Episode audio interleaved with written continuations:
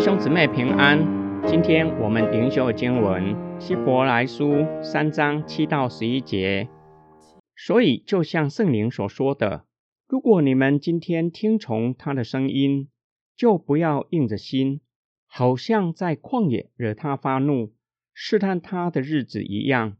在那里，你们的祖先以试验来试探我，观看我的作为有四十年之久。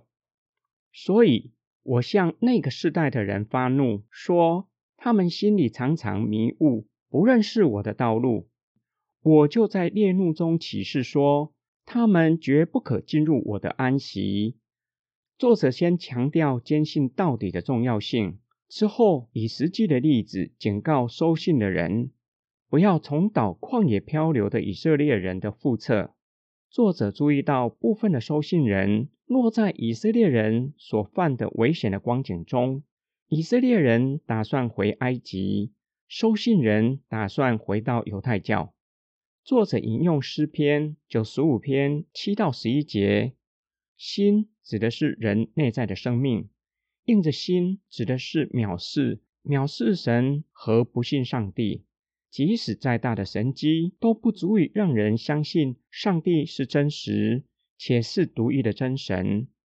作者指出，以色列人心里常常迷糊，走迷了路，显示了他们已经偏行己路。常偏行己路，导致无知，不晓得上帝的作为。这就说明了以色列人为什么四十年之久，天天看见上帝的作为。还是不相信神，不认为上帝会带领他们进入迦南地。作者从民数记十四章二十三到三十节说明以色列人背逆神，不相信可以真正承受应许之地，不愿意进入迦南地，想要立另一个领袖回埃及。虽然摩西的代求获得上帝的赦免，却难逃严厉的审判。唯有加勒和约书亚得以进入应许之地，进入安息。作者以安息代替旧约常用的应许，说明了得地为业就是进入安息，离开旷野漂流，结束居无定所的生活，可以在一个地方常住，可以享受地里的出产。今天经文的默想跟祷告。从作者先谈信心和盼望，持守信仰就是上帝的儿女。再以犹太人做负面的例子，说明了他们走迷了路，不是因为无知，而是不信。不信导致心里迷糊，才常常偏行己路。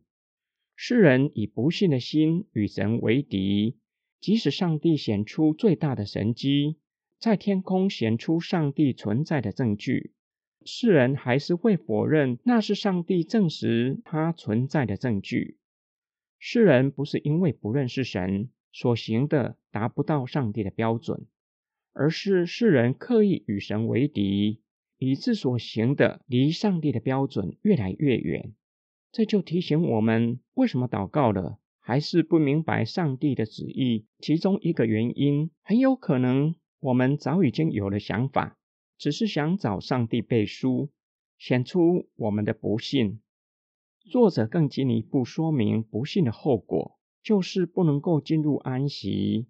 若不是死在旷野，就是在旷野继续漂流。我们心里的劳苦愁烦，什么时候才能够有真正的平安，才能够真正的安息？当我们进入基督里，在基督里才能够有真正的安息。就是全然的相信，信靠耶稣基督，不再靠自己的聪明力量，心里才有真正的平安，才能够真正进入安息。我们一起来祷告，救赎我们的主耶稣基督。我们承认自己是小信的人，我们的信不足，求主怜悯我们，加添我们的信心，使我们在你的里面。得到安息，使我们的心不再时常劳苦愁烦，让我们以喜乐的心取代忧伤的灵。